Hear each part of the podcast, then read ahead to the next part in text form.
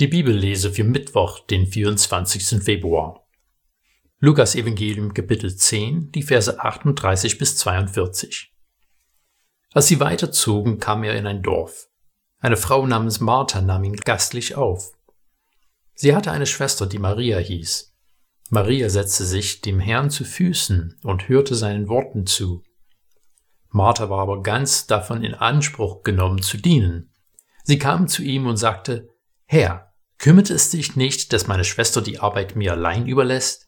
Sag ihr doch, sie soll mir helfen. Der Herr antwortete, Martha, Martha, du machst dir viele Sorgen und Mühen, aber nur eines ist notwendig.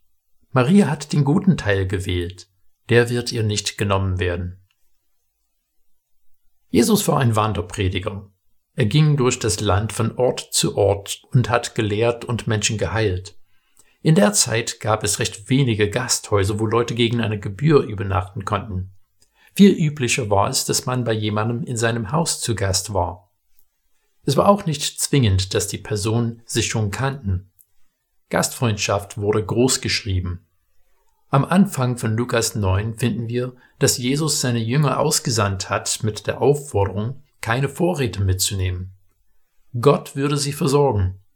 Durch Gastgeber.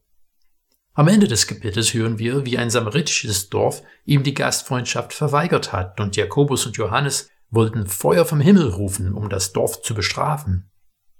Zum Beginn von Kapitel 10 sendet Jesus noch mehr Jünger aus und sagt ihnen, dass sie das essen sollen, was ihnen vorgesetzt wird. Sie waren von Gastfreundschaft abhängig. Wenn wir jetzt von Martha und Maria lesen, sollen wir die Bedeutung der Gastfreundschaft nicht unterschätzen. Das macht das, was Jesus sagt, umso erstaunlicher. Seien wir ehrlich, Marthas Prioritäten entsprachen nicht nur die gesellschaftlichen Norm, sie waren auch logisch. Wenn Martha sich auch hinsetzt, dann bekommt keiner was zu essen. In frommen Kreisen können wir schnell sein zu sagen, ja, es ist besser auf Jesus zu hören, als immer nur arbeiten zu wollen. Aber sind wir wirklich bereit, unsere Vorstellungen komplett auf den Kopf stellen zu lassen? Wie sieht das für dich aus, das logisch zu unterlassen, dass Jesus dir etwas ganz Neues zeigen kann?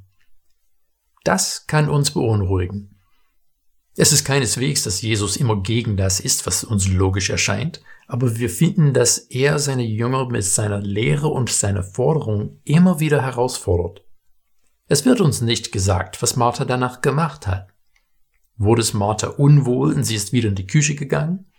Hat sie sich auch hingesetzt und Jesus zugehört. Die Tatsache, dass es uns nicht gesagt wird, ist eine Aufforderung, selber nachzudenken, was wir in ihren Schuhen tun würden. Jesus stellt unseren Vorstellungen und Erwartungen immer wieder auf den Kopf. Das ist ein beunruhigender Aspekt von Nachfolge.